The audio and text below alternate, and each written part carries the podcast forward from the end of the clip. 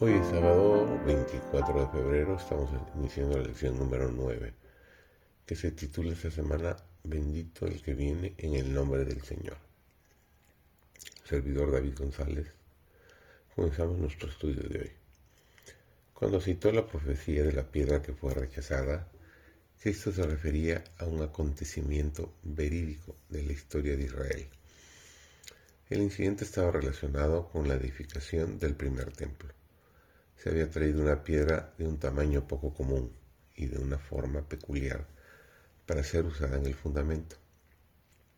Pero los obreros no podían encontrar lugar para ella y no querían aceptarla. Era una molestia para ellos mientras quedaba abandonada en el camino. Por mucho tiempo permaneció rechazada. Pero cuando los edificadores llegaron al fundamento de la esquina, buscaron mucho tiempo una piedra de suficiente tamaño y fortaleza y la forma apropiada para ocupar ese lugar y soportar el gran peso que había de descansar sobre ella. Si hubiesen escogido erróneamente la piedra de ese lugar, hubiera estado en peligro todo el edificio. Se habían escogido diversas piedras en diferentes oportunidades, pero habían quedado desmenuzadas bajo la presión del inmenso peso pero al fin la atención de los edificadores se dirigió a la piedra por tanto tiempo rechazada. Había quedado expuesta al aire, al sol y a la tormenta, sin revelar la más leve rajadura. Los edificadores la examinaron. Había soportado todas las pruebas menos una. Si podía soportar la prueba de una gran presión, la aceptarían como piedra de esquina.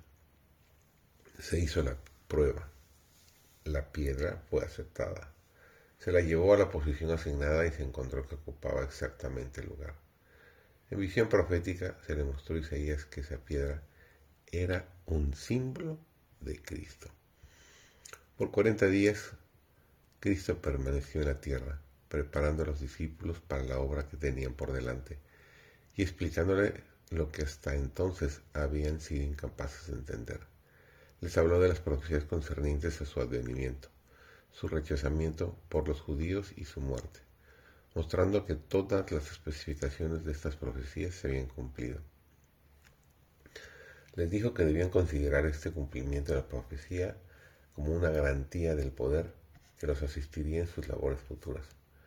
Entonces les abrió el sentido, leemos, para que entendiesen las escrituras y díjoles, en Lucas 24, 45 y 28, al 48. Así está escrito. Y así fue necesario que el Cristo padeciese y resucitase de los muertos al tercer día, y que se predicase en su nombre el arrepentimiento y la remisión de pecados en todas las naciones, comenzando de Jerusalén. Y añadió, vosotros sois testigos de estas cosas. Los anhelosos discípulos escuchaban gozosamente las enseñanzas del Maestro, alimentándose llenos de alegría con cada palabra que fluía de sus santos labios. Sabían ahora con certeza que era el Salvador del mundo. Sus palabras penetraban hondamente en sus corazones y lamentaban que tuviesen que separarse pronto de su Maestro celestial y no pudiesen ya oír las consoladoras y compasivas palabras de sus labios. Pero de nuevo se inflamaron sus corazones de amor y excelso júbilo. Cuando Jesús les dijo que iba a aparejarles lugar y volver otra vez para llevarles a, su hogar consigo, de modo que siempre estuvieran con Él, también les prometió enviarles el Consolador, el Espíritu Santo, para guiarlos en toda verdad. Y alzando sus manos, los bendijo. Que tengan un excelente sábado.